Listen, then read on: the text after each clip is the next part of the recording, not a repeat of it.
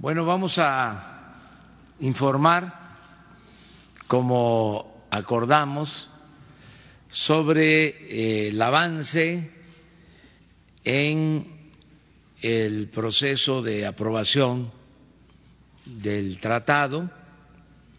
Es eh, un asunto que corresponde al Congreso de Estados Unidos, de Canadá, como se sabe, ya nosotros terminamos esa etapa, ya se cumplió, fue aprobado por el Congreso de México el tratado y está eh, en análisis y en revisión en el Congreso de Estados Unidos, aun cuando se trata de un asunto que corresponde definir con libertad al Congreso estadounidense y somos respetuosos de la soberanía del gobierno y del pueblo estadounidense, hay eh, una participación respetuosa de nuestra parte por el interés que significa el que se pueda lograr la aprobación de este acuerdo, muy importante para México, también consideramos muy importante para Canadá y para Estados Unidos. Es un buen acuerdo para los tres países y por eso eh, queremos informar al pueblo de México sobre cómo va este proceso.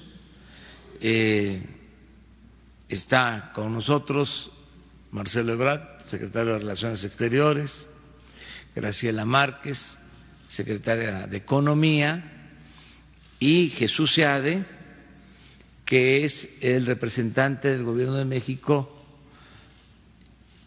para atender de manera muy especial y profesional, como lo ha venido haciendo, este importante asunto. De modo que le vamos a dar la palabra a Marcelo Ebrard y luego Jesús Seade nos va a explicar en qué situación están los procesos de negociación y de aprobación del tratado. Con su permiso, señor presidente, buenos días a todas, a todos. Bueno, la instrucción que tenemos eh, el día de hoy, voy a ser muy breve, es que el responsable directo de las negociaciones, que es Jesús Seade, subsecretario para América del Norte, les rinda a ustedes un informe de en qué punto estamos respecto a las negociaciones del Tratado México, Estados Unidos, Canadá. Eh, no es usual que los países rindan informes en las etapas decisivas de los tratados, pero en este caso el presidente ha instruido que así sea para conocimiento del pueblo de México. Entonces, eh, le voy a dar la palabra a Jesús Seade, por favor, para que les comparta ese reporte.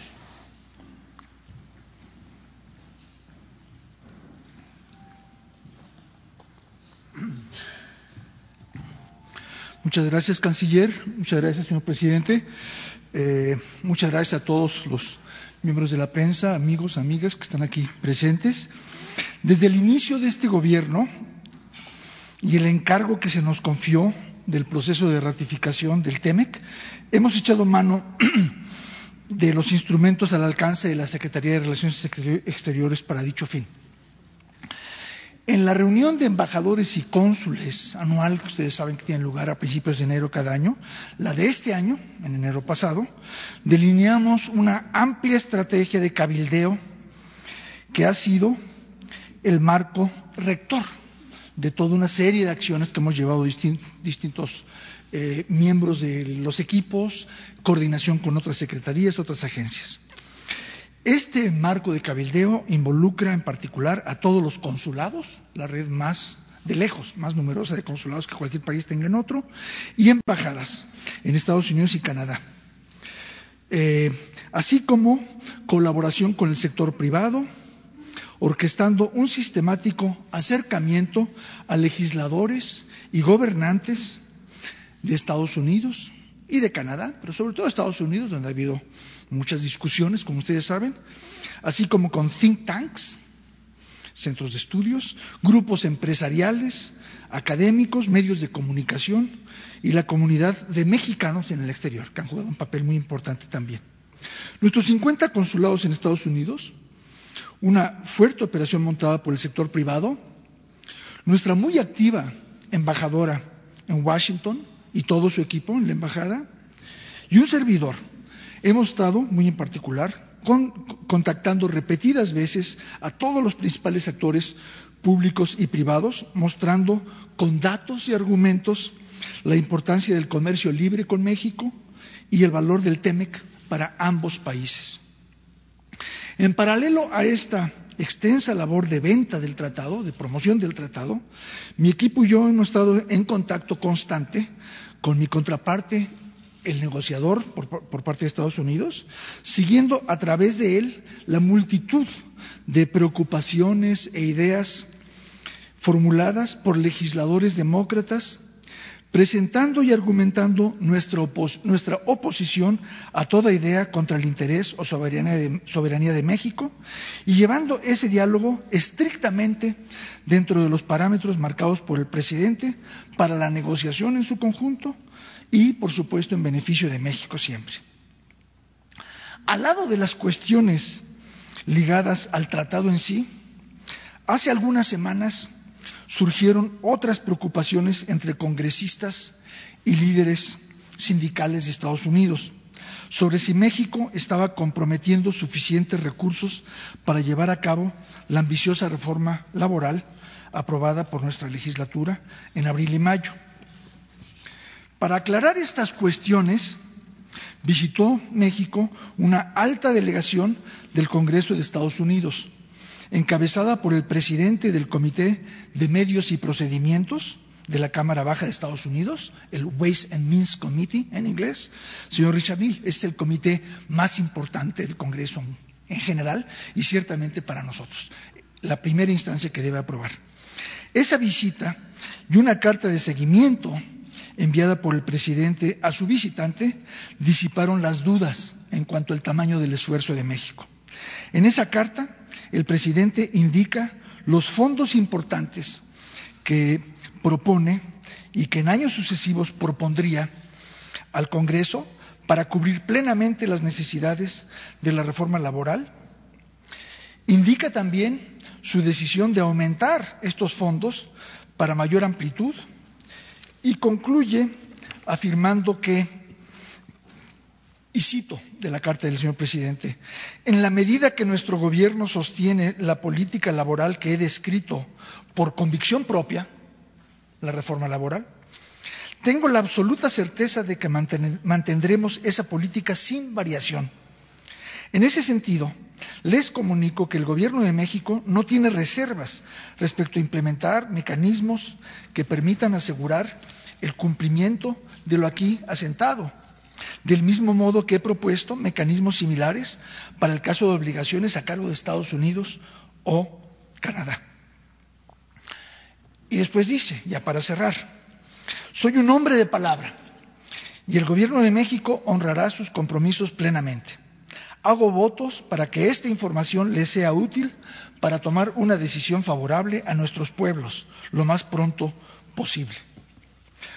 Volviendo a mi eh, eh, resumen, presentación a ustedes, y para concluir, les puedo decir que tengo noticias de primera mano de la forma excelente en que la visita del señor Nil a México y la carta del presidente disiparon las dudas en cuanto al compromiso de México con la reforma. Esto, aunado al progreso que se ha logrado en el diálogo de un año entre la señora Pelosi y los congresistas de Estados Unidos con los negociadores de Estados Unidos, nos hacen pensar que el fin de esta compleja historia se acerca y que pronto veremos a Estados Unidos iniciar el proceso formal de aprobación del tratado. Proceso de aprobación que puede resumirse. Cada etapa tiene máximos de 40 días y tal, pero se puede resumir, se puede llevar a cabo en un par de semanas.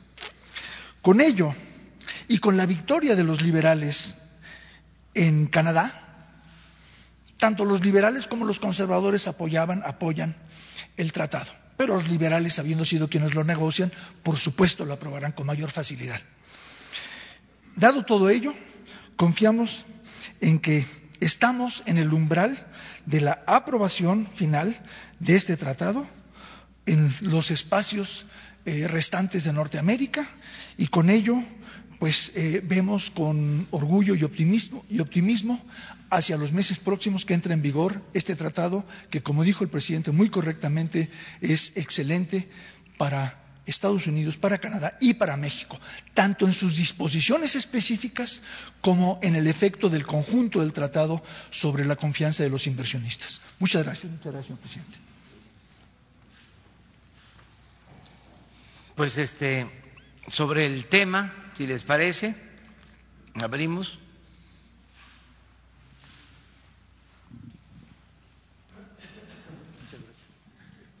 Buenos días, eh, señor presidente, señor canciller, eh, señora secretaria. Buenos días.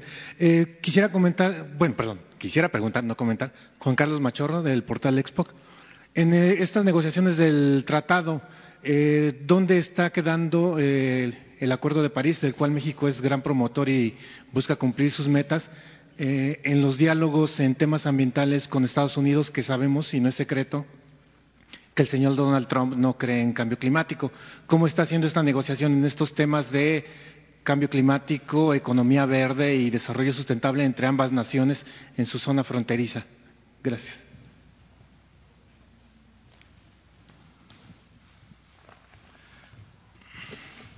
Este tratado es un paso adelante muy importante en todos los frentes que toca, entre ellos medio ambiente.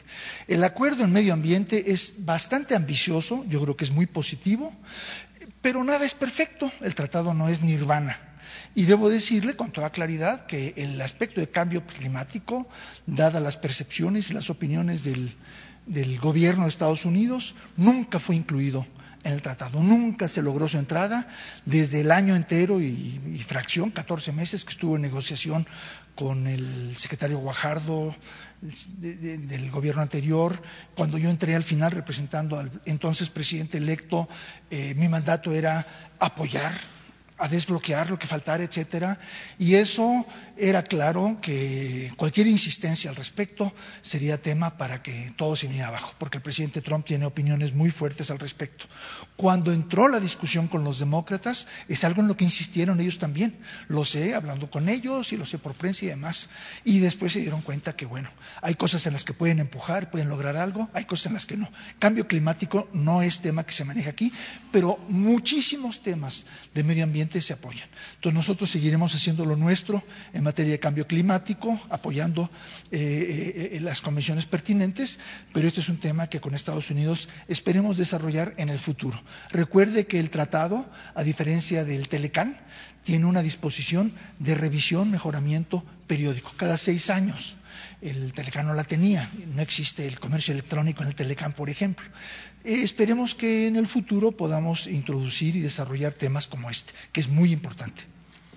Sí, una segunda pregunta, si me lo permite. Señor presidente, el día de ayer el Senado aprobó una iniciativa eh, donde declara una emergencia climática para el país y pide que se ponga más énfasis en las acciones justamente de mitigación y adaptación de cambio climático en el país, eh, especialmente tanto el Poder Legislativo como el Poder Federal. Eh, quisiera saber su opinión. ¿Esto qué tanto, digamos, apremia o hace que aumente los compromisos de la Oficina de la Agenda 2030 de la Presidencia, de la Semarnat, los organismos que son de su administración? Muchas gracias. Nosotros tenemos ya en el plan de desarrollo contemplado una serie de medidas para eh, enfrentar el fenómeno del cambio climático. Eh, y vamos a llevar a cabo eh, esas acciones. o continuar llevando a cabo esas eh, medidas. Eh, les recuerdo que estamos sembrando árboles maderables, frutales, estamos eh, reforestando como nunca se había hecho.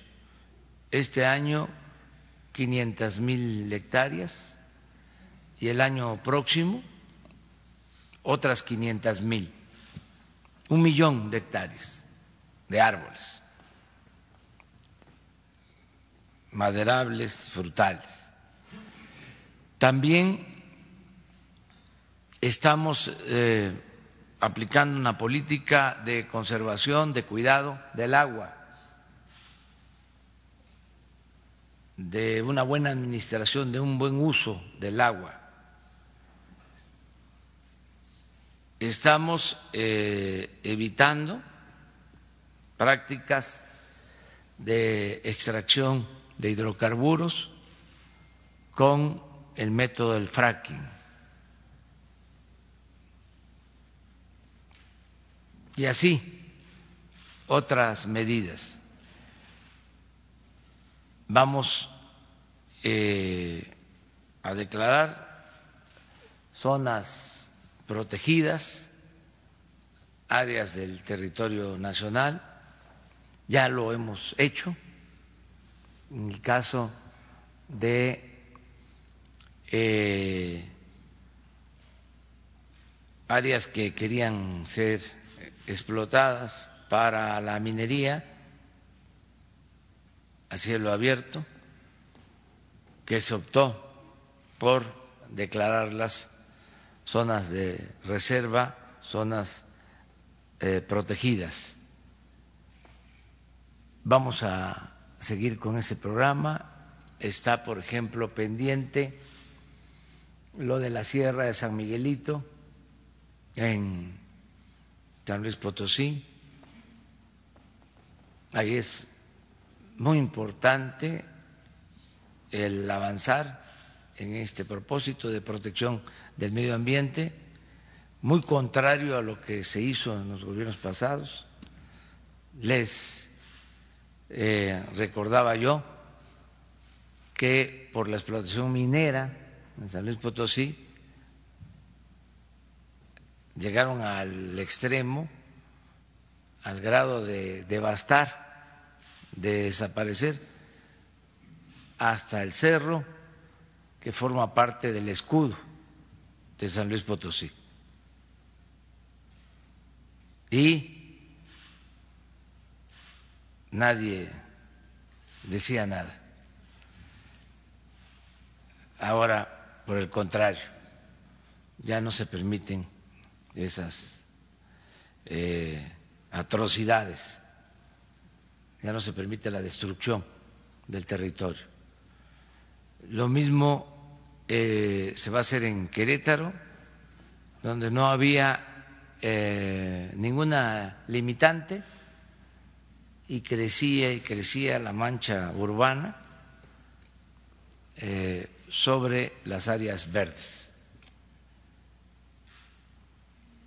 Aquí en la Ciudad de México lo mismo, eh, se tiene que proteger toda la zona de bosques, de Tlalpan. Muchos desconocen que afortunadamente más de la mitad de la superficie de la Ciudad de México es rural son zonas boscosas, que es lo que permite a la otra mitad de la ciudad pues eh, la sobrevivencia, porque es en la parte rural donde se recargan los acuíferos, donde se produce el oxígeno para la ciudad. Por eso se tiene que cuidar el que no siga creciendo de manera anárquica la mancha urbana. Todo esto lo estamos haciendo, eh, es parte del plan de desarrollo. Y si ahora eh, lo aprueba el Senado, lo aprueba la Cámara de Diputados, eh, nos pide que se intensifiquen estas medidas, claro que les vamos a hacer caso y vamos a tomar en cuenta sus recomendaciones porque tenemos que cuidar el medio ambiente. Sobre el tema.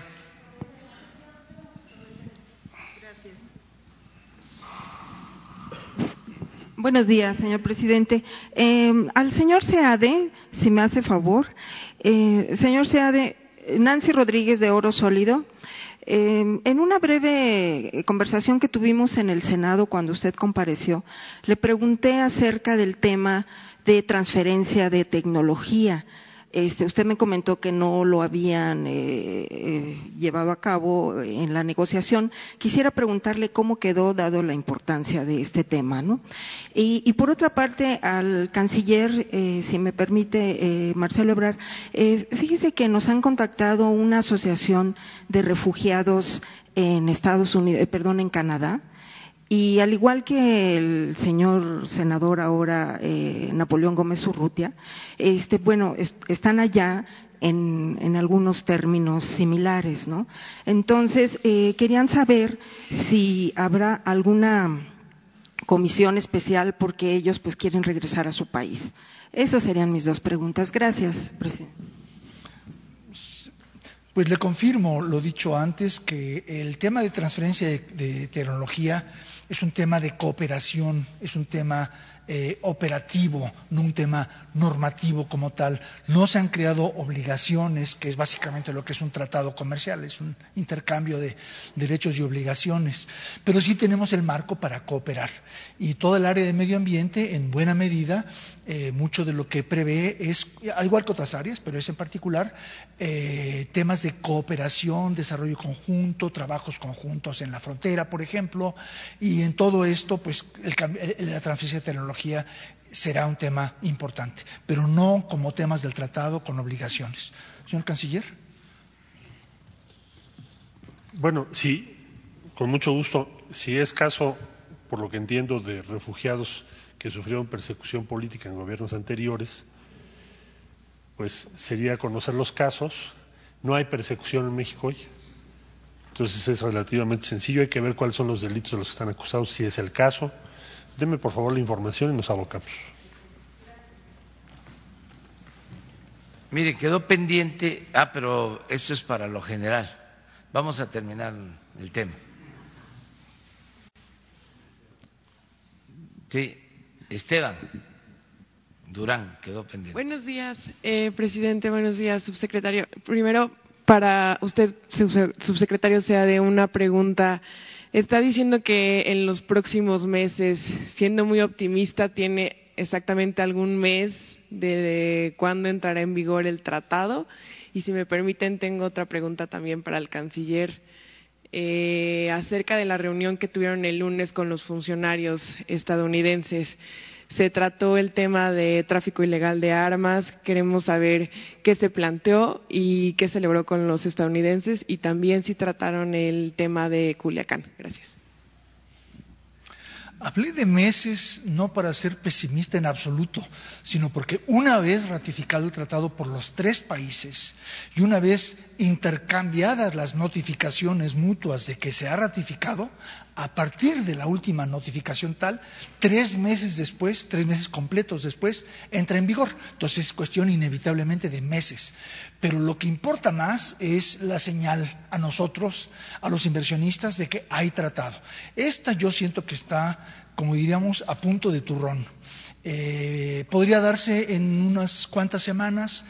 Tengo plena confianza, bueno, confianza, quito lo de plena para no ser excesivamente optimista, tengo confianza en que antes del receso de invierno del Congreso de Estados Unidos se lance la o sea, el, punto clave es que la señora Pelosi decida llevar esto a, a, votación primero en el Comité de Medios y Procedimientos, después el plenario del Congreso, después el Senado, Comité de Finanzas y luego el Pleno. Eh, la decisión clave es que ella lleve esto a iniciar el proceso formal de votación primero en el Comité de Medios y Procedimientos. Ese es el punto que nos interesa ver cuándo va a suceder y ese es el punto que estoy yo transmitiéndolo a ustedes. Tengo confianza que se dé en las próximas semanas. Ya a partir de ahí, pues tres meses como mínimo para que entre en vigor. Muchas gracias. Pues me, esperaría yo a que se agote el tema del tratado y enseguida le contesto a lo que me pregunta sobre armas.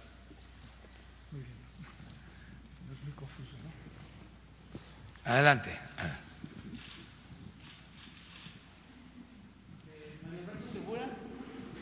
Del Sol del Sur, Tamaulipas. Este, el tratado comercial eh, nos apura, pero también hay otros países como China, otros que están interesados en invertir en México. Esto eh, no, no de, alguna manera no este, hace que fuera más rápido esto con Estados Unidos. Eh, y ¿Y qué ánimo existe en Estados Unidos, más que en Canadá, en Estados Unidos, de firmar este tratado, de cerrarlo ya, cuando ve que el tema de la inseguridad persiste en el país? Con mucho gusto. Bueno, sin duda, eh, México tiene el mayor interés de diversificar sus nexos comerciales y de inversión. Eh, me permito tomar la palabra de la secretaria Márquez, que ha dicho eso repetidas veces, y el gobierno en su totalidad. Eh, eh, eh, es en gran medida la agenda de México para el resto de este gobierno, de este sexenio. hay que sacar primero este tratado, que es muy importante, es el grueso de nuestro comercio son dos cosas bastante independientes, o sea, eh, nuestras preocupaciones ante el resto del mundo ni aceleran ni dilatan el proceso del tratado. Queremos que salga bien y que salga pronto. Y confiamos en que salga pronto. Eh, básicamente eso es lo que yo eh, le estaría diciendo. En cuanto al resto del mundo, pues sí, hay que mirar hacia Europa, hacia China, hacia Sudamérica. Ya se está haciendo y habrá que hacerlo más. Muchas gracias. Pero quedó pendiente lo de la seguridad.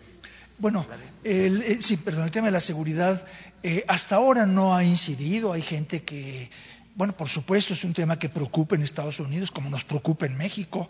Eh, se han hecho comentarios, pero yo no los he sentido que sean muy específicamente presentes en la discusión del TEMEC. Ni ese ni el otro tema político importante que es el del juicio político del presidente Trump, sin juzgar sus méritos o deméritos, pero el tema como tal no ha perjudicado la marcha hacia adelante del tratado, quizás lo contrario, que dado que existen esas incertidumbres en el aire político de Estados Unidos, ambos partidos quieren en el terreno comercial moverse hacia adelante y dar seguridad al pueblo de Estados Unidos y a los tres países. Entonces yo siento que eso no está dañando. Gracias, presidente. Adelante. Buenos días, Mara Rivera de Enfoque Noticias. Si ya no es complicado el escenario para la ratificación o la aprobación del TEMEC, yo quisiera preguntarle si está previsto, por ejemplo, o descartado también al mismo tiempo esta posibilidad de que si no se diera en este periodo, en este tiempo que considera de semanas, qué hacer con esta posibilidad o este fantasma de que las inversiones se puedan ver ahuyentadas, que, pueda esto repercutir en la confianza de la misma economía. Esto, pues, un poco pegado a la posibilidad de que en el cuarto trimestre no le vaya muy bien a la economía. Se está hablando, pues, de una recesión técnica o de, por lo pronto, no, no tener magros resultados económicos. Y también preguntar si este asunto de la, en el Senado de la aprobación de eh, los topes a los salarios caídos, que se elevaron a, prácticamente a lo doble de 12 a 24 meses y también las tasas de interés. Esto no inhibe un poco lo del asunto de la reforma laboral, preocupa a quien, por lo menos aquí al sector empresarial, que pueda inhibir la creación de empleos, esto aprobado aquí en el Senado. No afecta a la reforma laboral que también preocupaba a Estados Unidos y, también si eh, en el, bueno, para asuntos generales, presidente, quisiera preguntarle sobre esta este asunto de que la Secretaría de la Función Pública pues prácticamente reveló que existen 12 denuncias contra 10 superdelegados en el momento de asuntos generales. bueno, el tema de los salarios eh, no, no veo yo que afecte. De hecho, quiero recordarle que cuando se aprobó la ley, la reforma, no la ley, la reforma laboral, eh, al poco tiempo de aprobada, eh, la Coparmex emitió un comunicado oficial afirmando que en la opinión de ellos el salario mínimo debería ser incrementado en 300%, o sea, multiplicado por tres en los próximos tres años. Me pareció pues una fantástica expresión de consenso nacional, de que los salarios reprimidos que hemos tenido han sido dañinos para el país, porque no solamente son injustos, no solamente eh, dañan la economía y el bienestar de los trabajadores y con ello de toda la, población de ingresos medios y más bajos, eh, sino que también eh, privan de recursos de compra al, grueso de la población y por lo tanto han incidido como factor que muchos diríamos es el más importante en el poco crecimiento que ha tenido la economía, no obstante ser los hijos favoritos del Fondo Monetario y mucha estabilidad económica, pero sin poder de compra no se crece. Y si no se crece no se va a ningún lado. Entonces todo eso pasa por una corrección de los salarios reprimidos, la reforma laboral es a lo que va, eh, los aumentos en, en los salarios mínimos es a lo que va. Y yo estoy seguro que hay un consenso nacional de que es a donde hay que ir. en los pleitos, en los juicios, ah, cuando hay despidos, entonces elevarlo al doble, eh, dicen que esto puede afectar la planta laboral.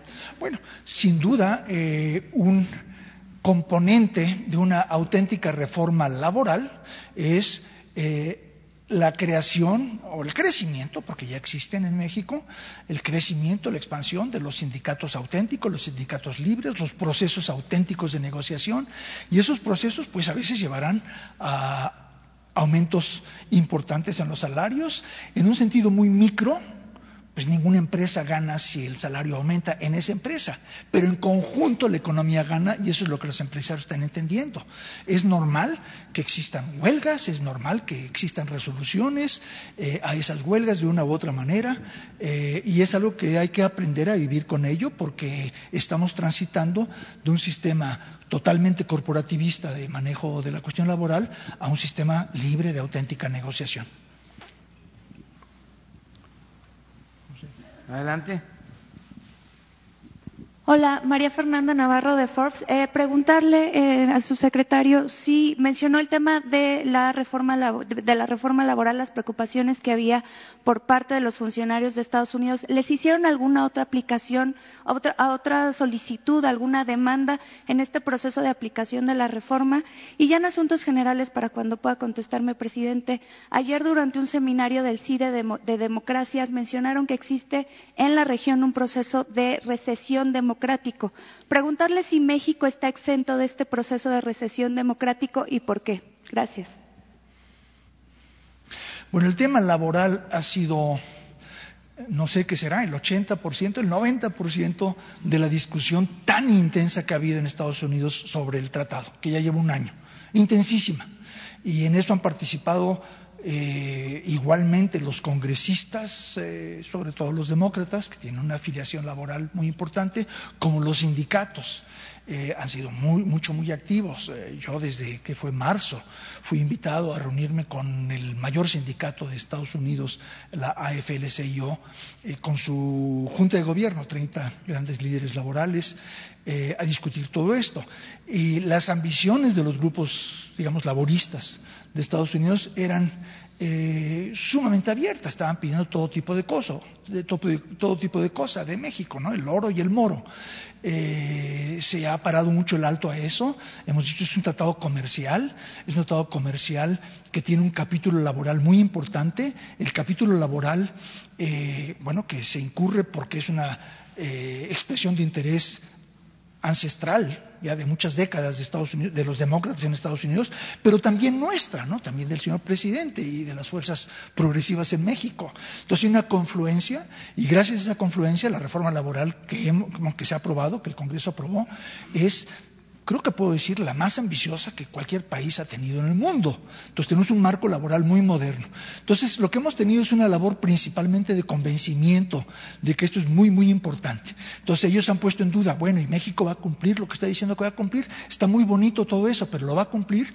Bueno, ha sido una, labor de convencimiento de que sí que lo vamos a cumplir, precisamente por la razón que dije, que esto no es nada más una imposición del tratado, es una decisión interna.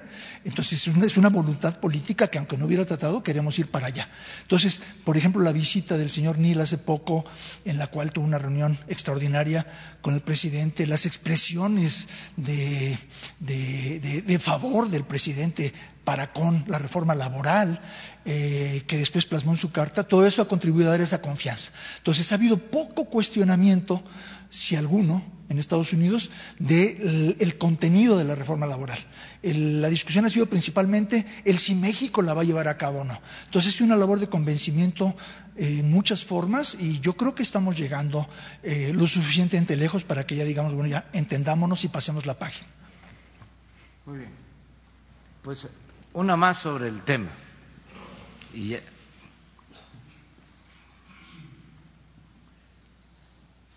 ¿Sí?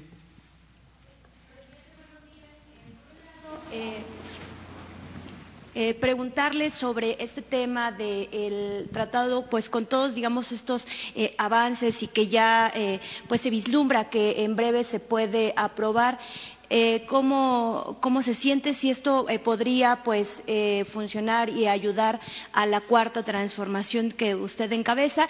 Y en otro tema me gustaría preguntarle, a principios de esta semana hubo un operativo aquí en la Ciudad de México, hubo alrededor de 30 detenidos de un, por parte de la delincuencia organizada. Sin embargo, eh, ayer se da a conocer que alrededor de 27 son eh, liberados y el juez que llevaba este caso pues está ligado a Dolores Padierna. Por un lado, eh, comentarle que dentro de este operativo también estuvo participando, además de la Secretaría de Seguridad eh, Ciudadana, también estuvo participando la Marina. Preguntarle, por un lado, eh, qué información le dio la Secretaría de Marina y qué opina pues de que primero se capturan a estos presuntos delincuentes y después se liberan en este operativo que duró eh, bastantes horas, se encontraron, este, además de eh, droga, este, todo tipo de armamento, incluso narcotúneles. Muchas gracias. El apoyo a la cuarta transformación, usted lo maneja mejor que yo, ¿no? ¿Quiere que yo diga algo? Sí, miren, eh, es muy importante lo de la aprobación del tratado. Y reitero, va a ayudar es eh, algo bueno, tanto para Canadá, Estados Unidos y México. Se trata de eh, fortalecer la integración económica entre los tres países. El caso nuestro es un elemento eh, importante para lograr que haya desarrollo en México, no solo crecimiento económico. Hemos hablado de eh, nuestra estrategia para impulsar la economía, para crear empleos, para que haya bienestar hemos eh, insistido mucho en cuatro acciones. El fortalecimiento de la economía popular, liberando fondos, dispersando recursos para la gente más humilde, más pobre, para consolidar la economía familiar todo esto complementado y hemos celebrado que están llegando remesas como nunca al país. Todo esto está ayudando mucho a fortalecer la economía desde abajo, la economía de la gente.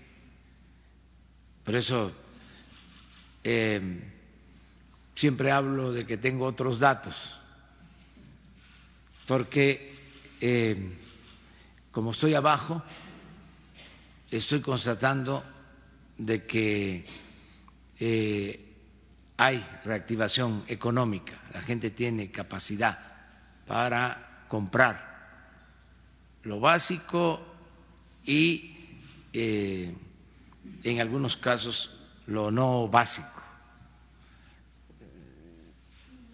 Entonces vamos bien ahí.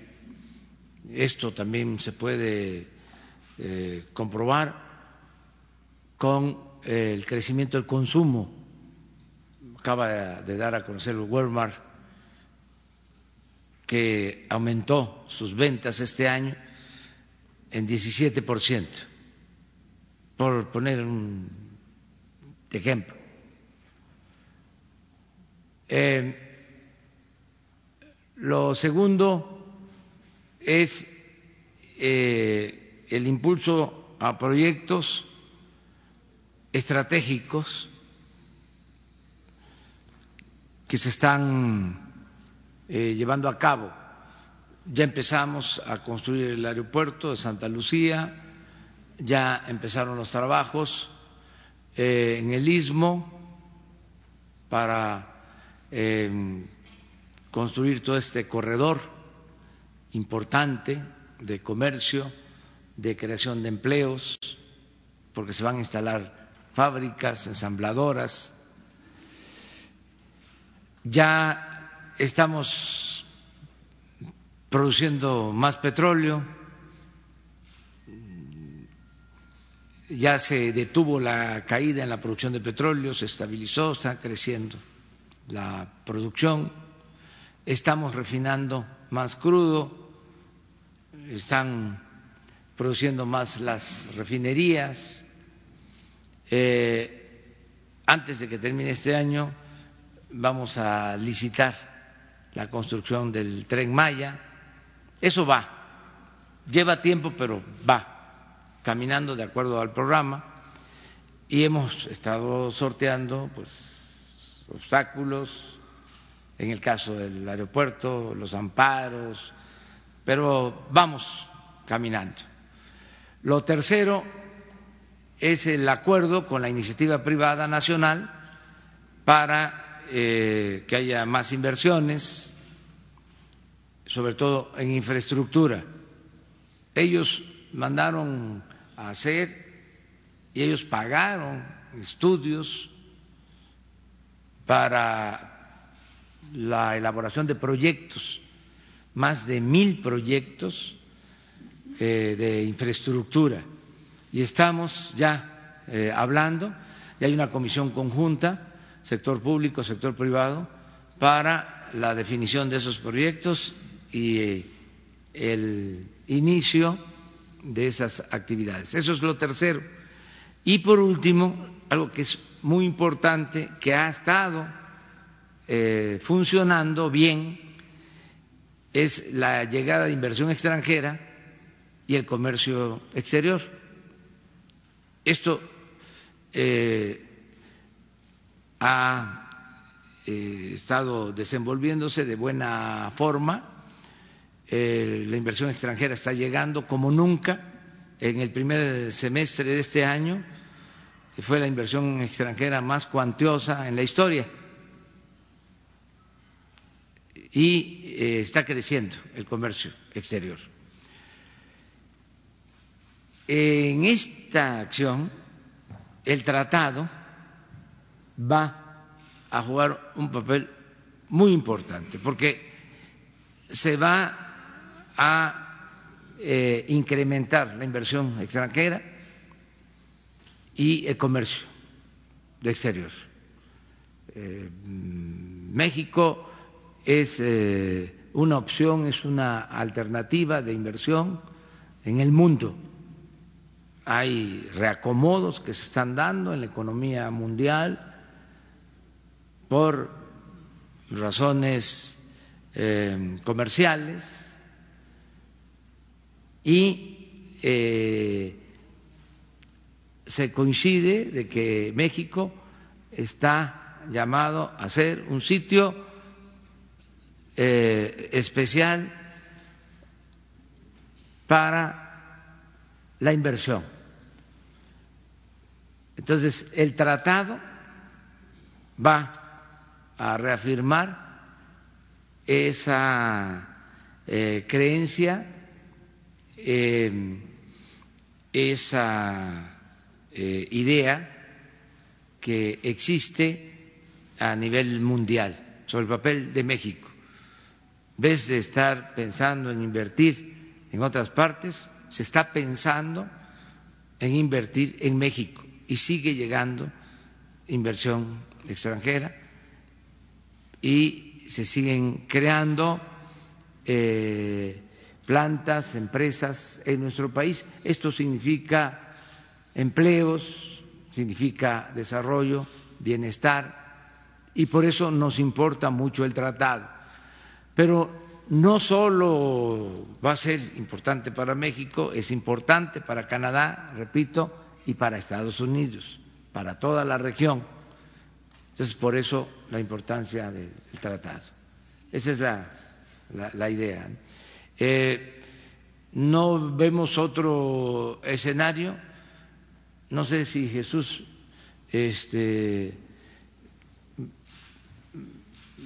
eh, tenga alguna eh, reflexión sobre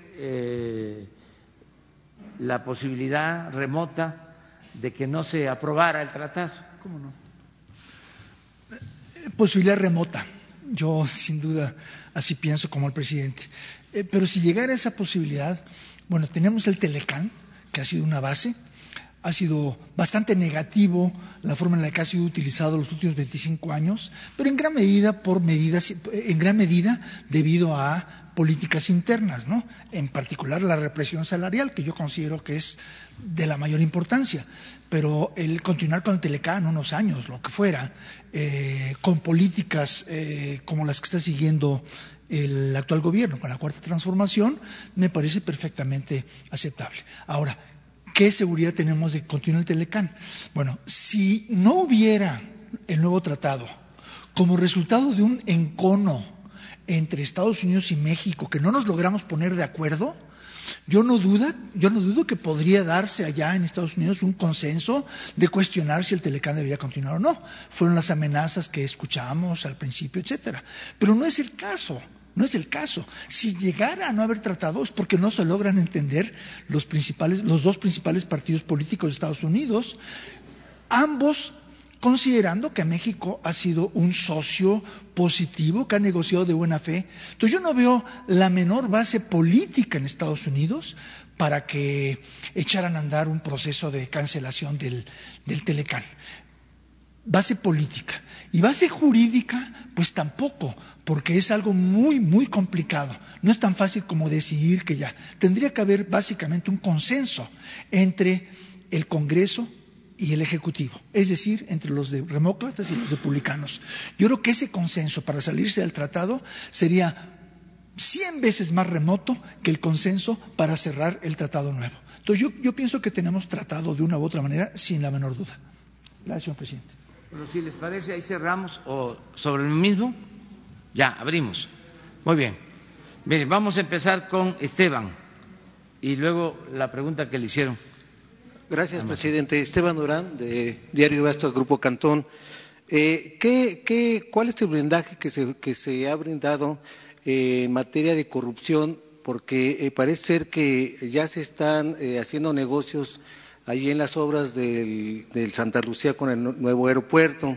Se menciona que hay dos capitanes que empiezan a vender ya proyectos que están a cargo de la Dirección General de eh, Materiales de Guerra y que ya están pues haciendo negocito, inclusive se menciona que adquirieron ya departamentos de lujo, vehículos y que están haciendo pues viajes con eh, eh, gastando excesivamente cuando su sueldo es de 43 mil pesos mensuales. Esa es mi primera pregunta. Y la segunda es eh, pues que persiste la preocupación en el sector calzado en la que se prometió que iba a haber una revisión, ya viene esta revisión en noviembre, en la que prácticamente eh, los aranceles podrían bajar en las importaciones para los eh, países asiáticos y esto pues generaría obviamente eh, el desempleo y el cierre de empresas en este sector. Esa es una gran preocupación. No ha habido alguna respuesta alguna y los industriales del calzado pues están eh, efectivamente bastante preocupados. Bueno, acerca de lo primero, este, no hay ninguna denuncia. Al contrario, yo eh, puedo asegurar de que el general Vallejo, encargado de la construcción del aeropuerto de Santa Lucía y su equipo, son oficiales destacadísimos del ejército y caracterizados por su honestidad. Eh, de todas formas, si hubiese alguna denuncia, se atiende. Lo que va a haber, lo que va a haber, eh, pues es mucha acusación de todo tipo, porque sigue eh, mm, vigente el encono, la oposición a que se construya el aeropuerto, a mancharnos, a tirar lodo. Eh, es un poco la actitud del conservadurismo, de sus medios y de los que estaban mal acostumbrados al régimen corrupto y ahora esto ya cambió. De todas maneras, como no se permite la corrupción ni la impunidad, cualquier denuncia que se presente es atendida. Sí, pero tiene que presentarse una denuncia. Nada de la máxima del AMPA del periodismo de que la eh, calumnia cuando no mancha tizna. Ya eso se terminó. Si no hay pruebas, no se puede calumniar a nadie. O sea, y es inmoral actuar de esa forma no se pueden estar eh, amparando en la libertad de expresión para chantajear, para calumniar, para lucrar con el noble oficio del periodismo. También, hablando en plata. Acerca de lo otro que planteas, Em, es buena tu pregunta, también la primera, ¿eh? O sea, porque nos permite este, transparentar eh, todo. Pero la segunda eh, nos da la oportunidad para informarle a los que se dedican a la industria del calzado, de los textiles, de que eh, hemos tomado la decisión de mantener la misma política arancelaria, que no se van a reducir los aranceles para proteger la industria nacional del calzado y del textil. Qué bueno que nos preguntas eso, porque había esa inquietud. Y aprovecho para informarlo. Aquí está la secretaria de Economía que podría este, ampliar el tema. Y sería bueno que lo ampliaras para que ya se sepa en Guanajuato, en los que producen, elaboran calzado, los que se dedican a textiles, que eh, se está protegiendo, apoyando a las empresas nacionales, muy distinto a la política que se llevó a cabo en sexenios anteriores, En el caso, por ejemplo, del calzado, afectaron mucho a eh, fabricantes de calzado de Guanajuato, los que eh, se dedican en talleres a elaborar eh, calzados. por eso sería bueno que aquí Graciela nos explicara. Con permiso, presidente. Efectivamente, como, ha anunciado el presidente, eh, está próximo a vencerse el decreto que renovamos y en una política que hemos establecido eh, en acuerdo con el señor presidente de dar certidumbre de largo plazo a los industriales, eh, decidimos hacer una propuesta que abarcara todo el sexenio. En lugar de tener renovaciones cada seis meses y cada seis meses generar incertidumbre si el arancel iba a permanecer en su mismo nivel o iba a reducirse, eh, hicimos una política, hicimos una propuesta para todo el sexenio. De manera que eh, la propuesta que ayer fue eh, aprobado en, el organismo que lo aprueba antes de convertirse en decreto, denominada COSEX, donde participa la Secretaría de Economía, donde participa Banco de México y otras eh, instituciones, lo que hicimos fue va a haber ahora un decreto que va a cubrir de noviembre de 2019 al 31 de agosto de 2024, que es la fecha en la que termina este sexenio. Esto, además de dar la certidumbre de largo plazo y no tener las negociaciones, también hicimos, por cierto, lo mismo en el caso del acero, eh, esto da certidumbre.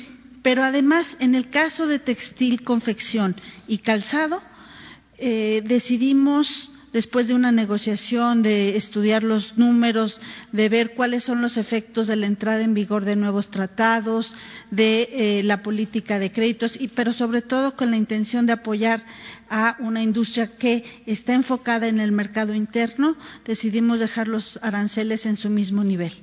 Entonces, eh, el nivel que se estableció en febrero eh, eh, en febrero pasado de este año se mantiene y se mantiene hasta el 31 de agosto de 2024. El decreto todavía no está listo porque estamos en el proceso, se sigue un proceso de eh, la aprobación de, COSEX, después se firma el decreto por parte de la titular de Economía, el titular de la Secretaría de Hacienda, pasa a Consejería Jurídica y finalmente se publica en Diario Oficial. Pero todo este proceso estará listo antes de que vence el plazo del, decreto anterior. Muchas gracias. Bueno, es, es, una buena noticia para eh, las empresas eh, nacionales este, y es eh, una clara separación de la anterior política. A ver, a, ver, vamos a. Aplica, aplica a calzado y textil confección.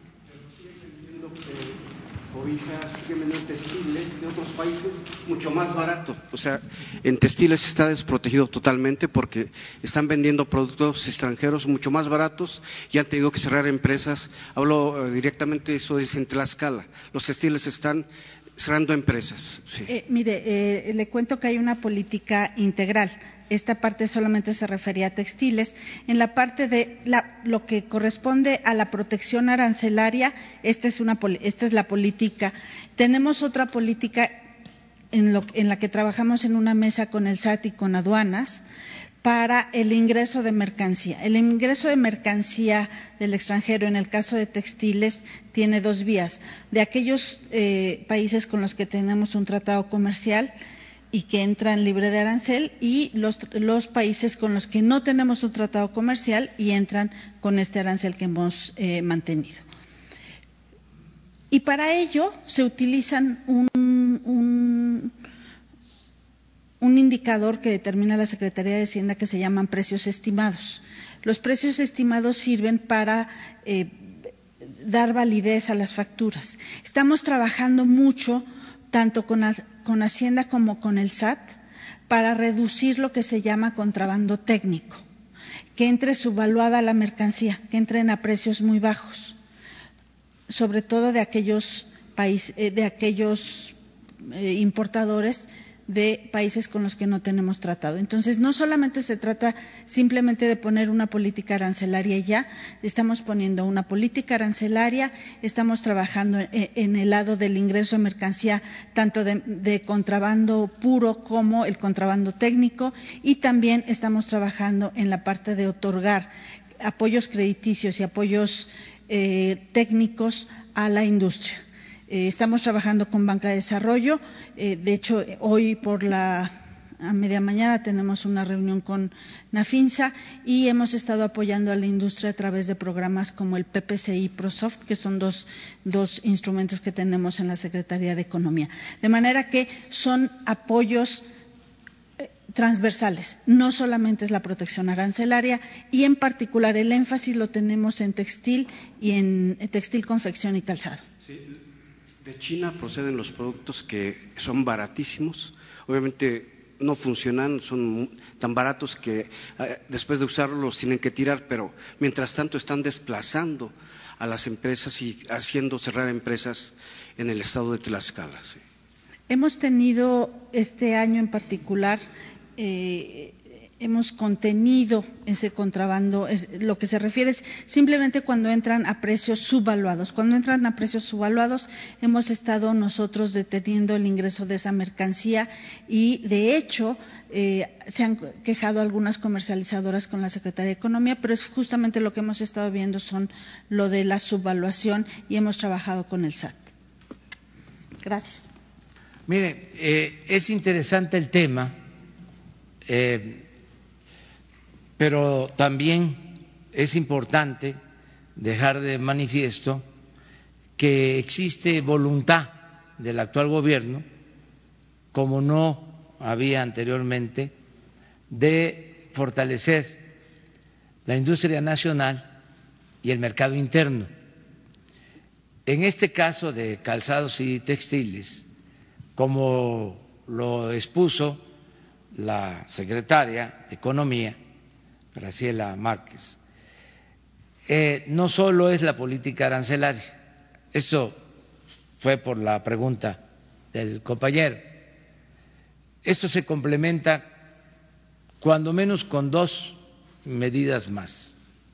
O sea, es la política arancelaria, que antes no se cuidaba, eh, era una apertura comercial sin límites estratégicos que ponía a competir al productor nacional en condiciones de desigualdad con el productor del extranjero.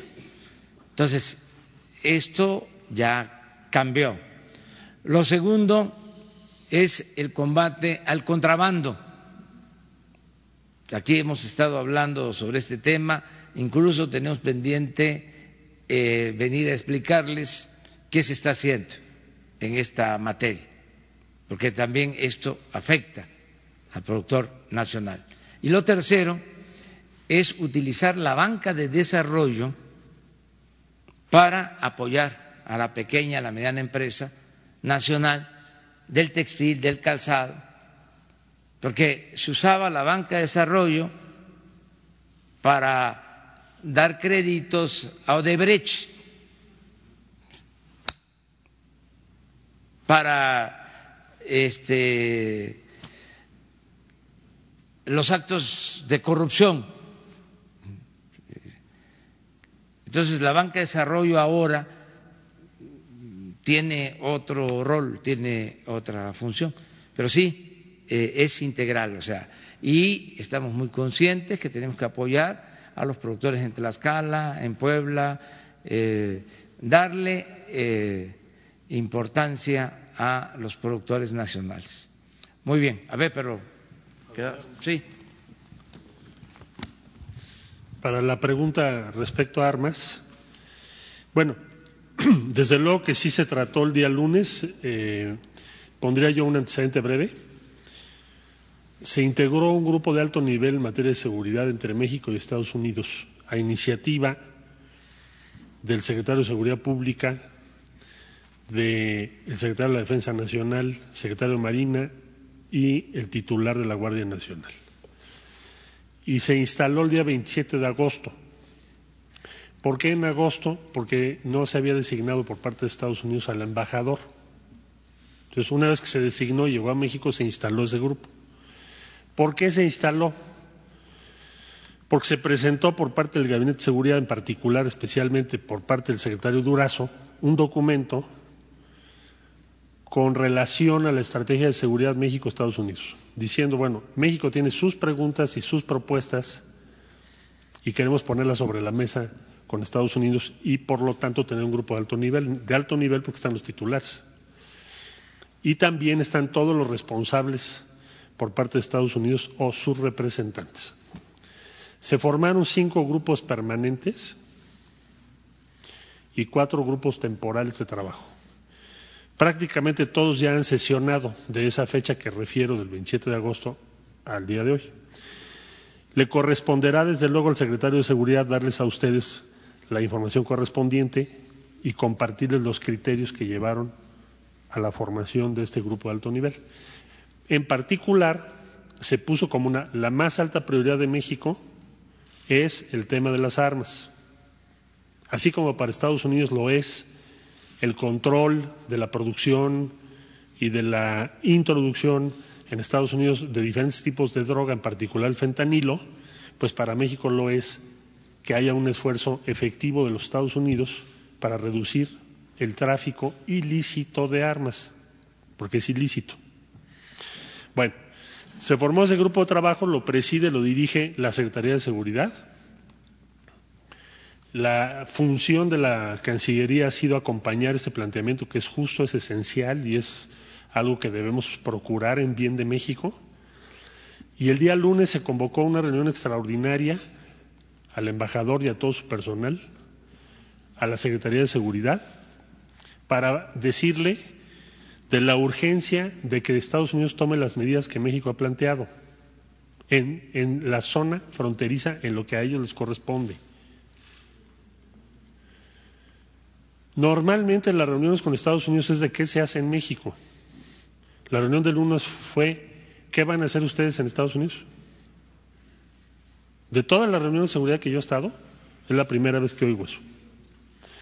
Y se presentó por parte de la Secretaría de Seguridad también el catálogo de armas, no solo por lo que hace Culiacán, sino en lo que llevamos del año, provenientes de los Estados Unidos. Desgraciadamente muchas de esas armas pues, se pueden comprar legalmente en Estados Unidos, pero algunas no, algunas son muy especiales.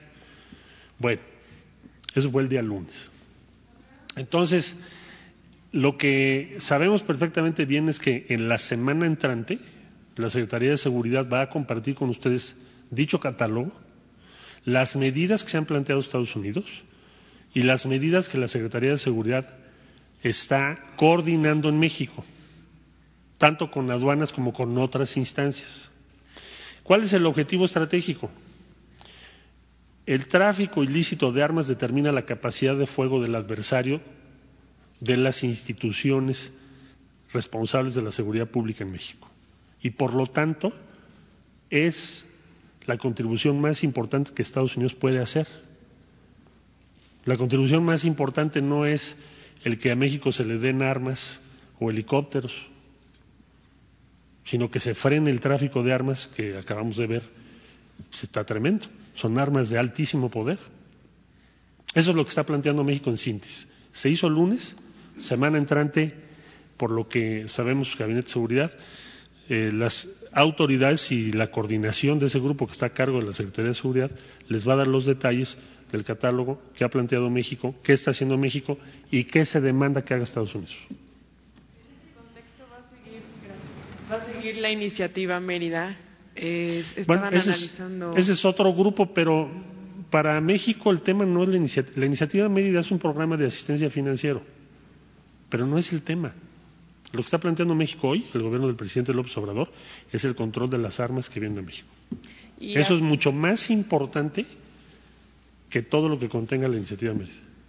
¿Y habría alguna posibilidad de que cabildearan en Estados Unidos la prohibición de armas de asalto? Nosotros no, no creo que podamos y no deberíamos, no nos conviene hacer depender de un cambio de la legislación en otro país la demanda que estamos haciendo. Pero yo te remitiría a lo siguiente para terminar este tema.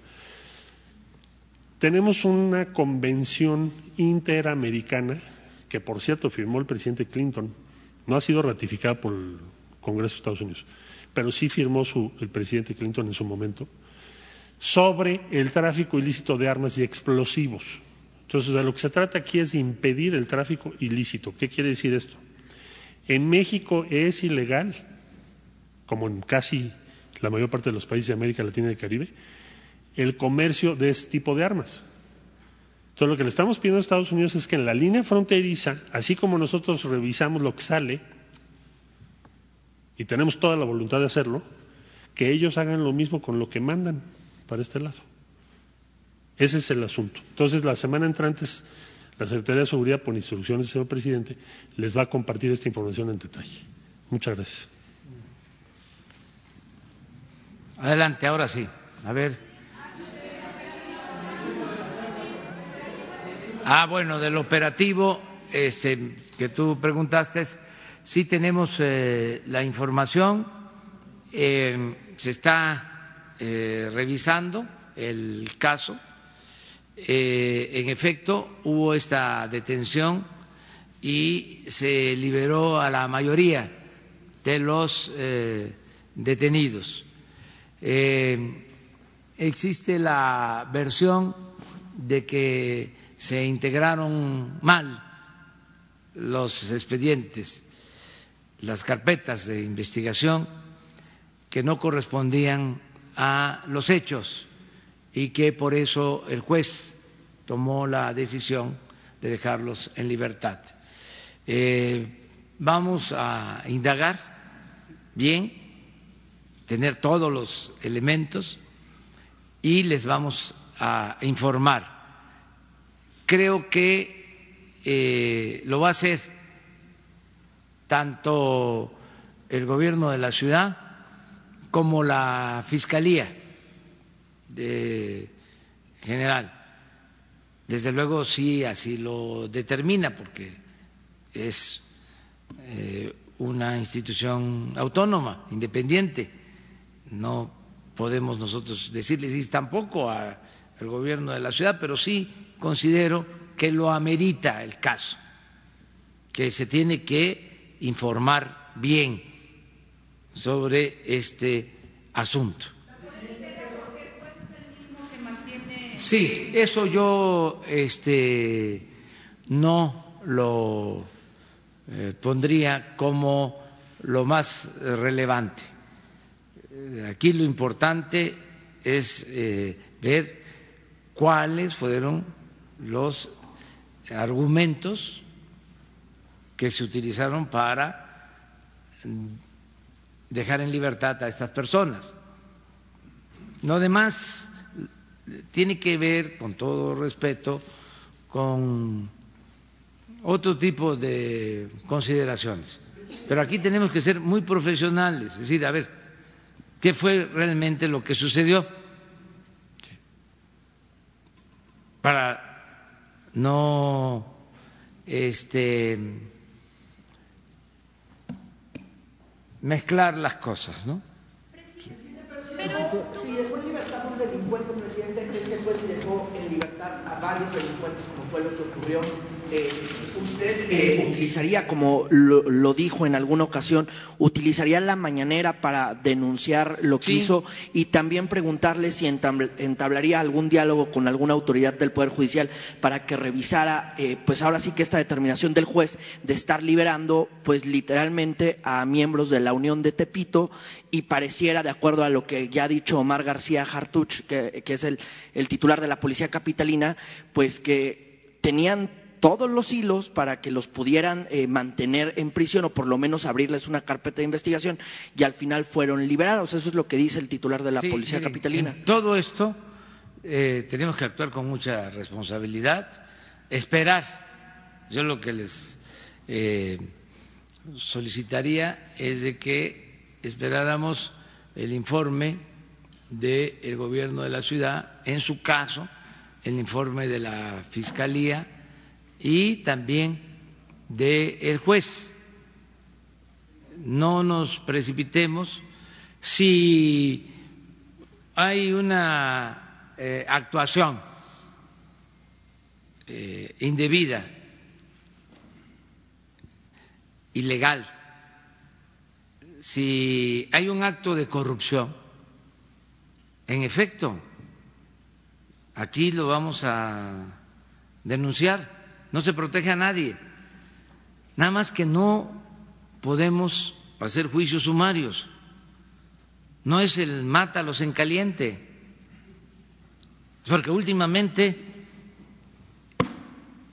eh, ya se volvió moda.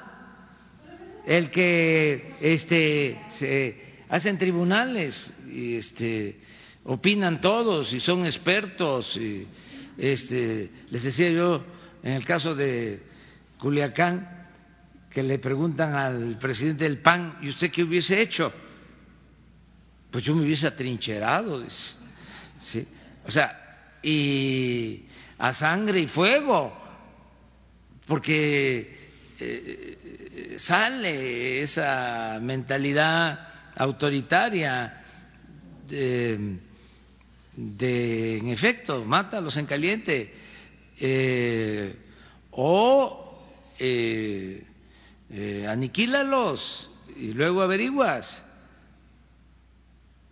Entonces, vamos a esperar, no hay nada que ocultar no somos iguales. Yo no voy a estar este, de tapadera de nadie. Nada más que también, a ver, este, vamos siendo responsables, profesionales, objetivos, como debe ser la política y como tiene que ser el periodismo.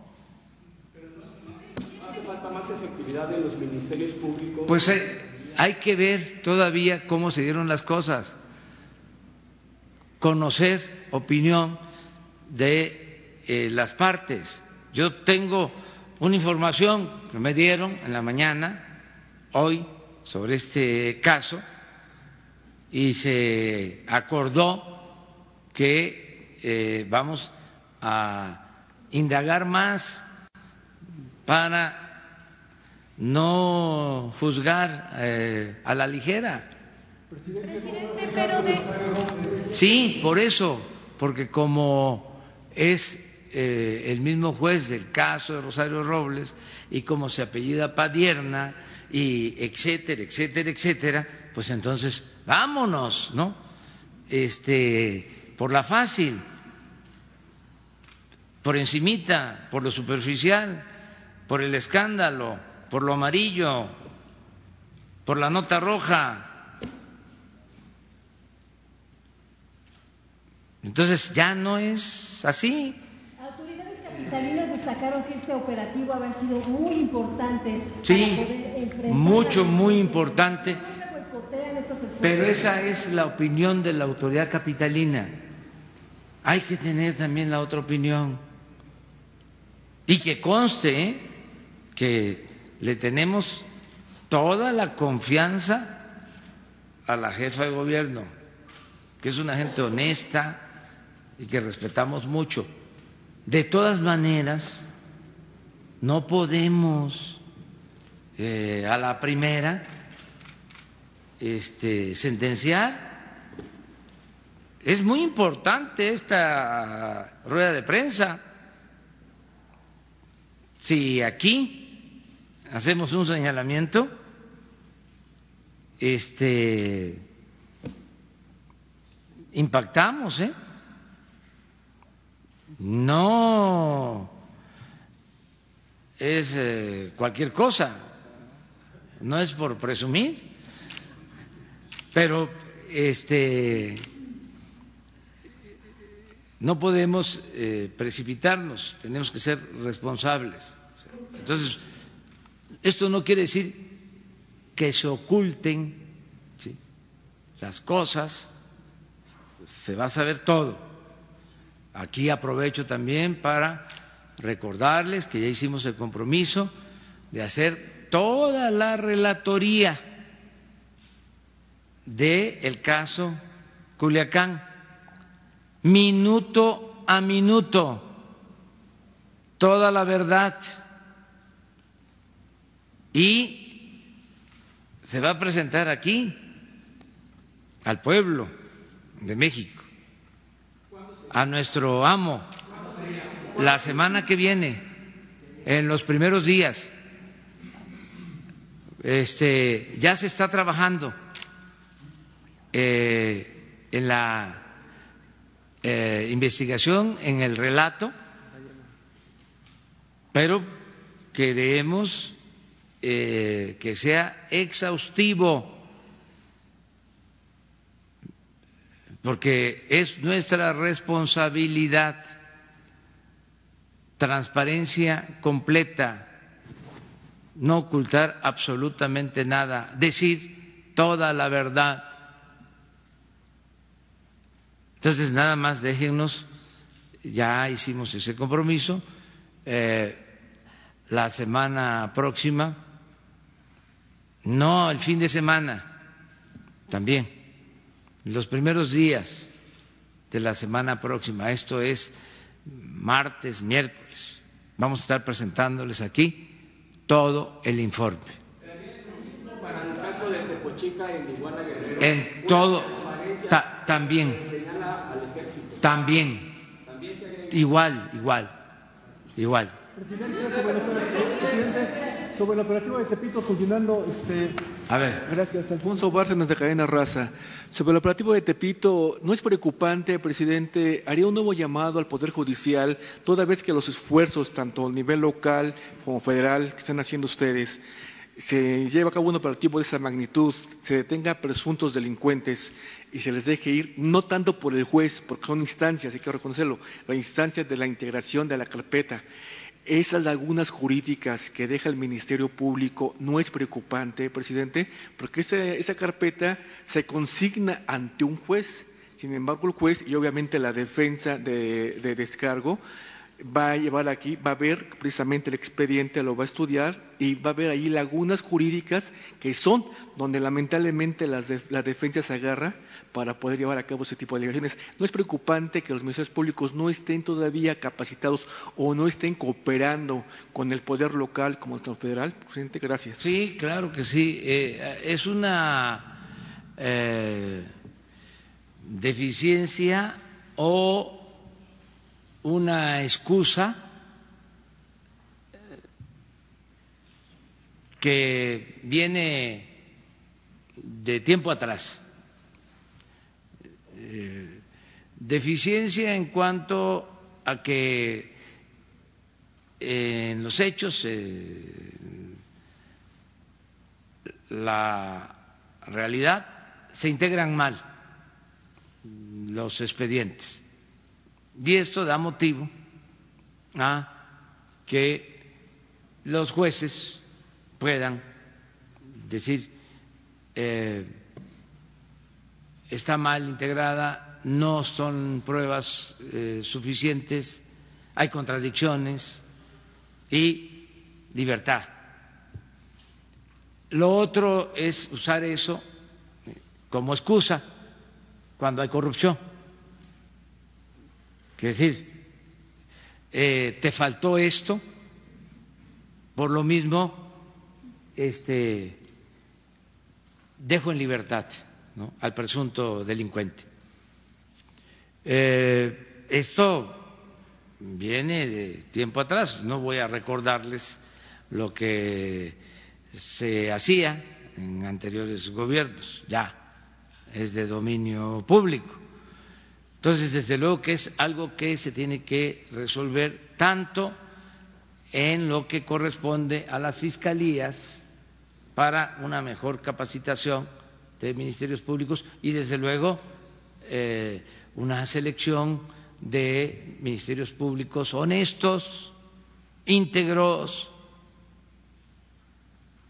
Y lo mismo en el caso de eh, el Poder Judicial de jueces, de magistrados.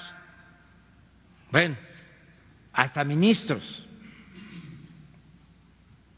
honestos, eh, incorruptibles, pues es la reforma que se tiene que eh, aplicar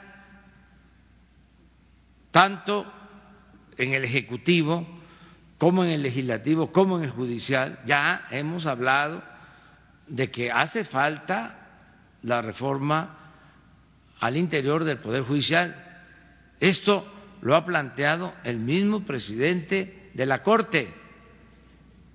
Y yo creo que hay de parte del ministro Saldívar esa intención sincera.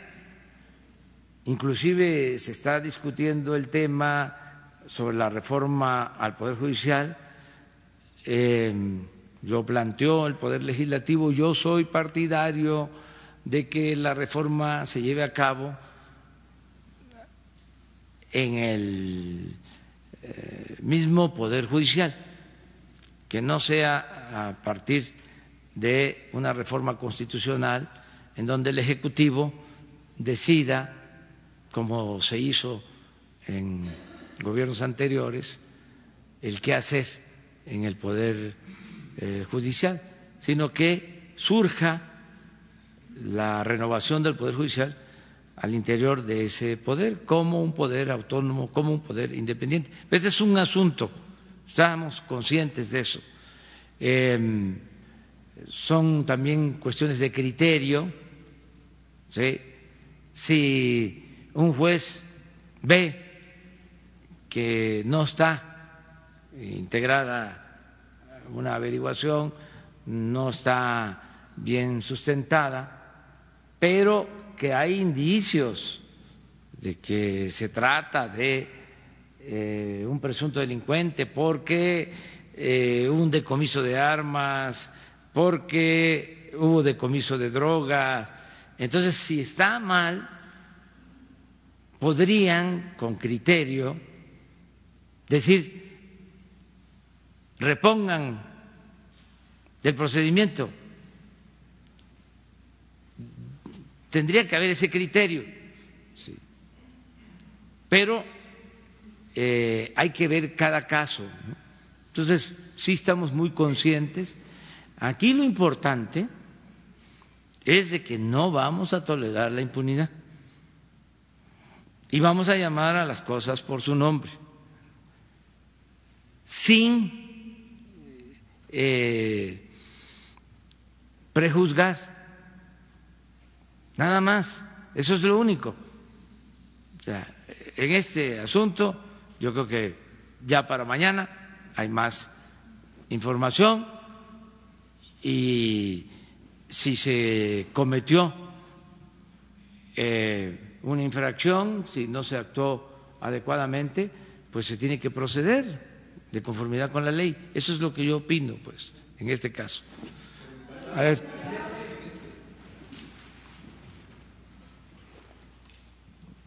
Gracias, señor presidente, secretario, secretario, subsecretario, compañeros. Arturo Páramo, Grupo Imagen.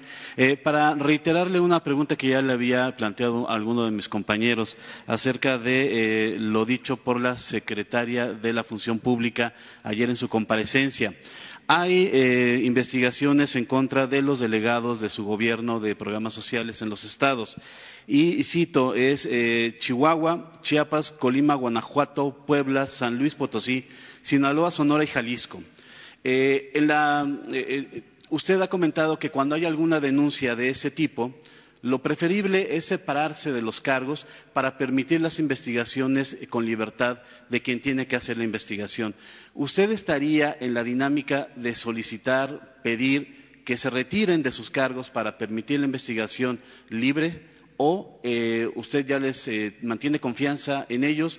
No les tiene confianza y usted nos había dado a conocer hace unos días una carta que, eh, que les mandó a todos los funcionarios de este rango para eh, que evitaran el uso indebido de los recursos del gobierno federal.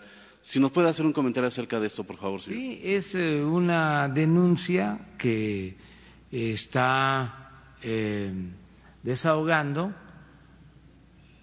la Secretaría de la Función Pública, como otras, ¿eh? Deben de tener ahí cientos de denuncias. Sería hasta bueno este, saberlo. No son diez. Lo que pasa que estas diez pues tienen que ver con los coordinadores del gobierno federal en los estados y hay también este, controversia sobre estos asuntos. Entonces, por eso todos los periódicos ¿no? este, eh, retomaron el caso. ¿Qué eh, opino? Pues que se investigue y que sin eh, impunidad para nadie se actúe. Sobre si se tiene que separar del cargo, pues eso lo tiene que recomendar la misma Secretaría de la Función Pública.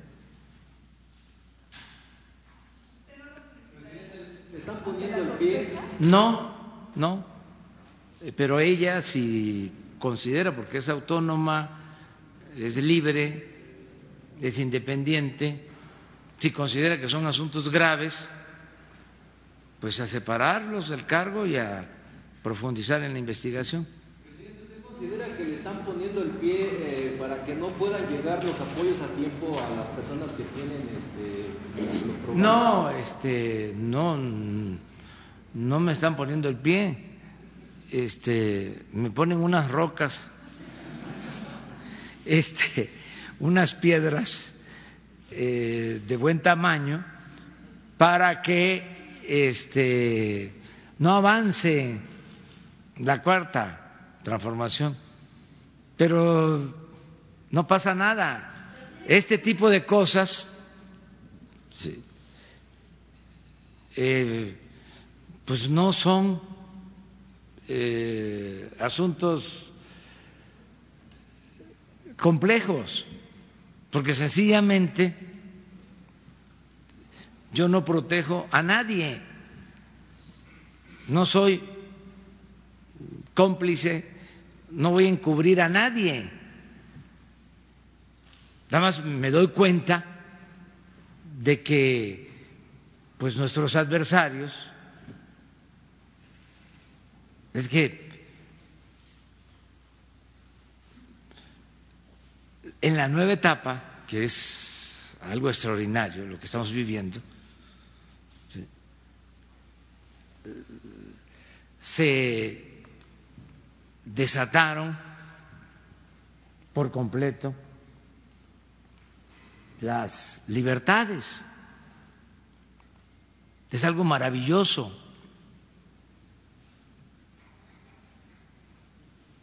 Extraordinario. Estamos viviendo una etapa de plena libertad. Imagínense esto. ¿Cuándo se había visto? Nunca. Entonces, eh, se expresa todo, pero pues no hay eh, ningún problema. A ver si no está la carta ahí. Eh, sirve hasta para eh, ir eh, afianzando eh, la decisión de cambio para que cuando, y toco madera, regresen,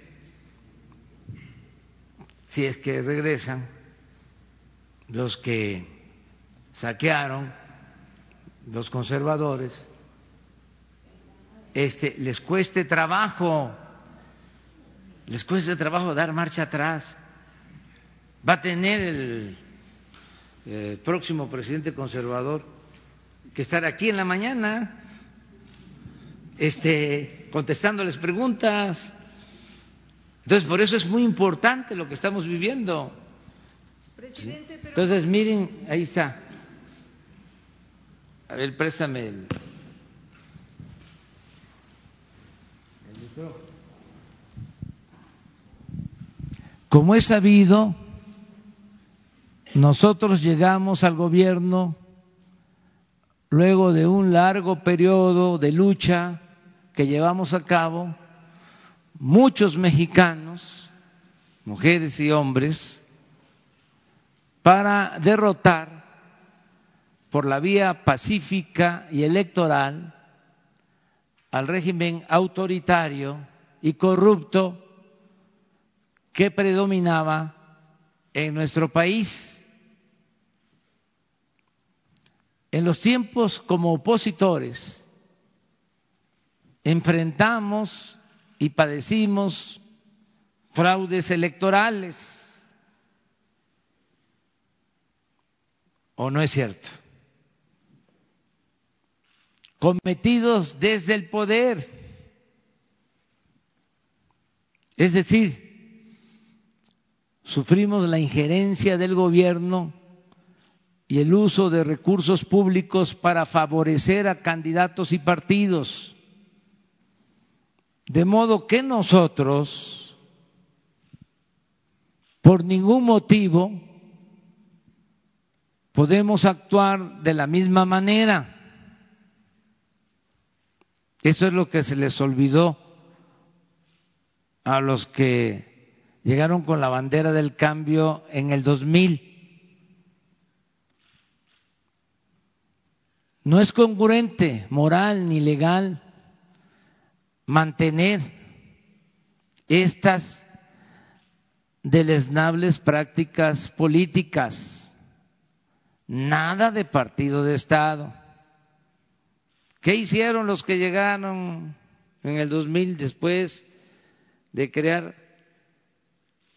expectativas de cambio.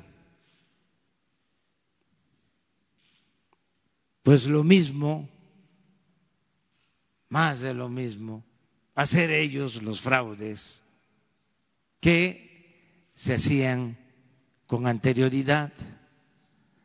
En razón de lo anterior, les pido abstenerse por completo de actuar en su carácter de funcionarios públicos en asuntos partidistas también está prohibido utilizar bienes, imágenes, programas sociales o cualquier otro recurso público que deben destinarse sin ninguna distinción, que les recuerdo que hasta hace poco los apoyos se entregaban solo a los que pertenecían al partido en el gobierno. Y aquí aprovecho para hablarle al pueblo de México. Me están entendiendo perfectamente porque esto se padeció. Y puede ser que arriba en la llamada clase política, en la sociedad civil, no se sepa de esto. O no le den importancia pero la mayoría del pueblo sabe cómo era, cómo se hacía a un lado al que en una comunidad pertenecía a la oposición. No le llegaba ni siquiera la despensa, ni siquiera el frijol con gorgojo nada absolutamente. Y todo tiene que destinarse para los ciudadanos, sin distinción, es beneficio para todos.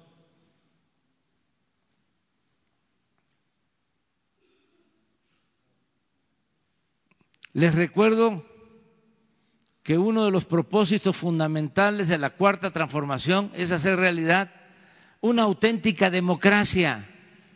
Me preguntaban hace un momento que si estaba en recesión la democracia. que unos investigadores estaban llegando a esa conclusión, que estaba en recesión la democracia en América Latina y que si en México había recesión. En México se está viviendo un momento estelar. Nunca llevaba tiempo, se había eh, practicado tanto la democracia en la pasada elección y la democracia participativa. Entonces, hacer realidad una auténtica democracia, no simular, eso es muy importante.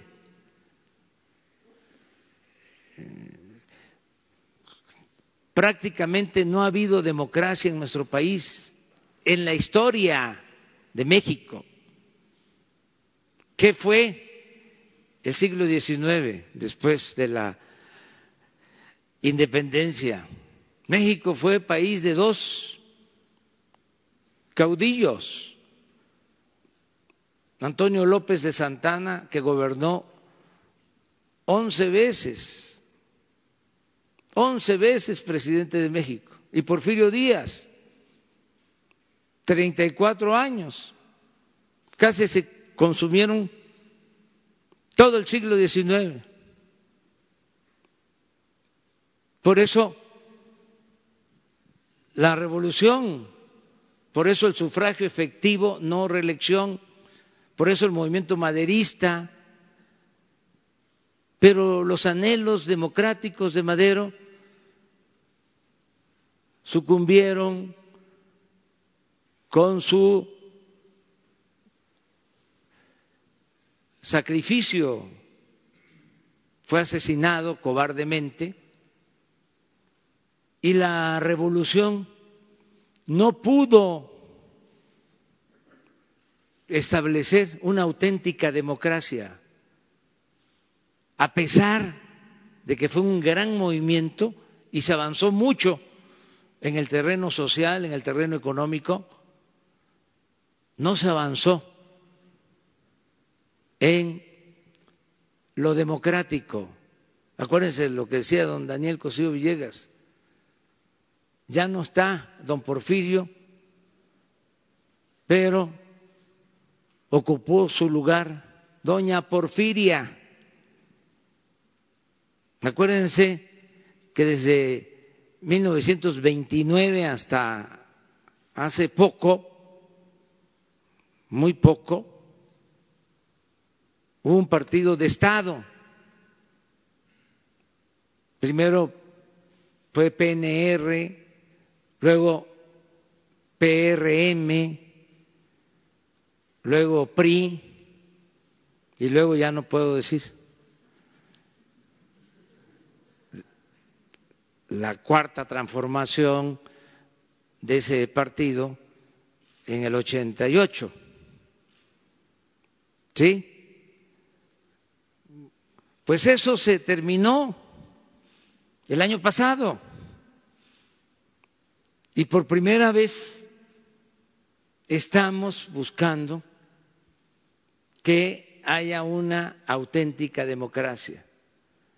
Esa asignatura que quedó pendiente desde el asesinato de Madero, apóstol de la democracia. Entonces, es un propósito en que hemos avanzado en estos 10, 11 meses, en que ya es delito grave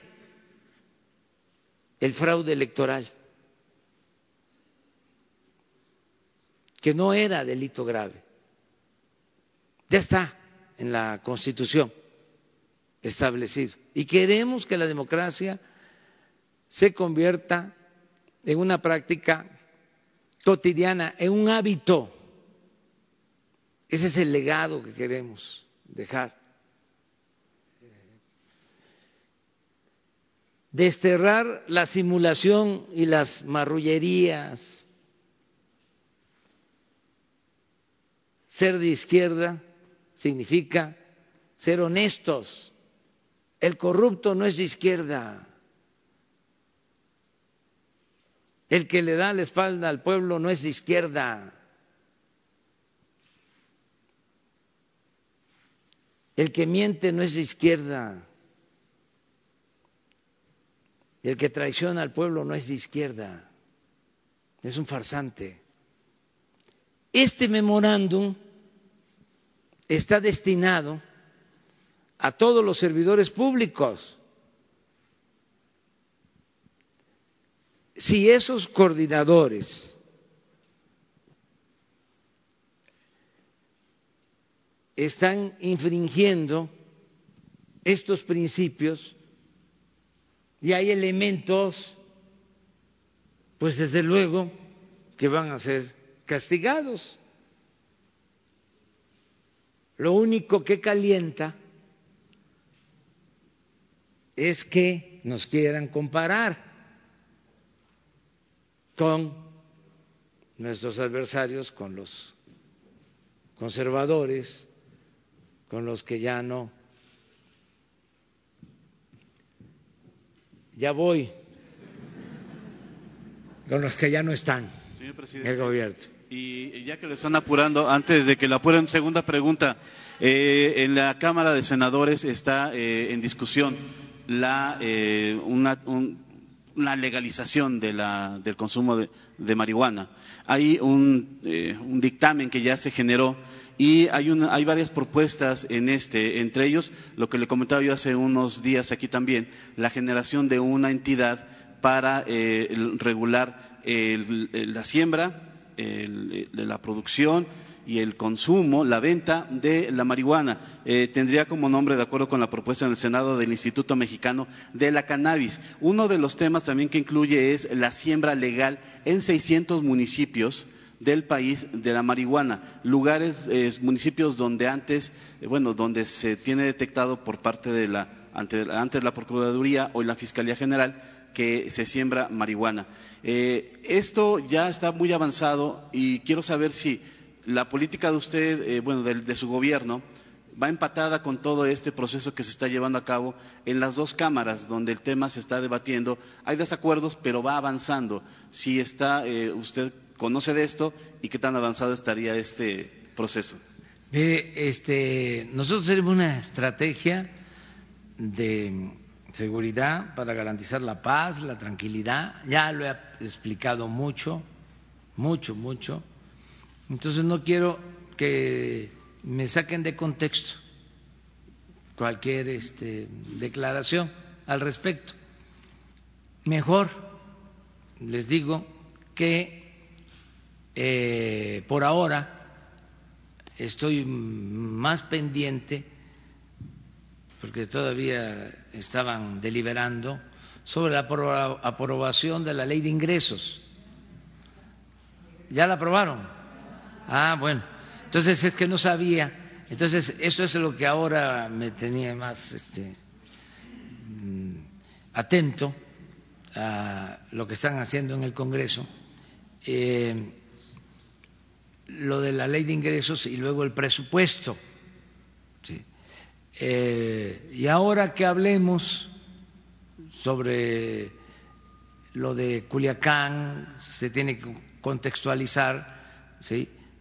Y se va a retomar la eh, política de seguridad. Pero, ¿qué es lo que suscribo eh, al respecto? Además que no lo voy a repetir pero le autorizo para que lo este, ponga, sí, lo, lo, lo cite. Lo que ya está en el Plan Nacional de Desarrollo en esta materia. Eso es lo que yo sostengo. Porque ahí está tratado. Y este ya me tengo que ir vamos a una gira, están invitadas, invitados, vamos a Sonora, estamos visitando las regiones indígenas de México, vamos a estar con mayos, eh, guarijíos y con los yaquis. El lunes, el lunes, y que, que la pasen muy bien el fin de semana. Adiós, adiós.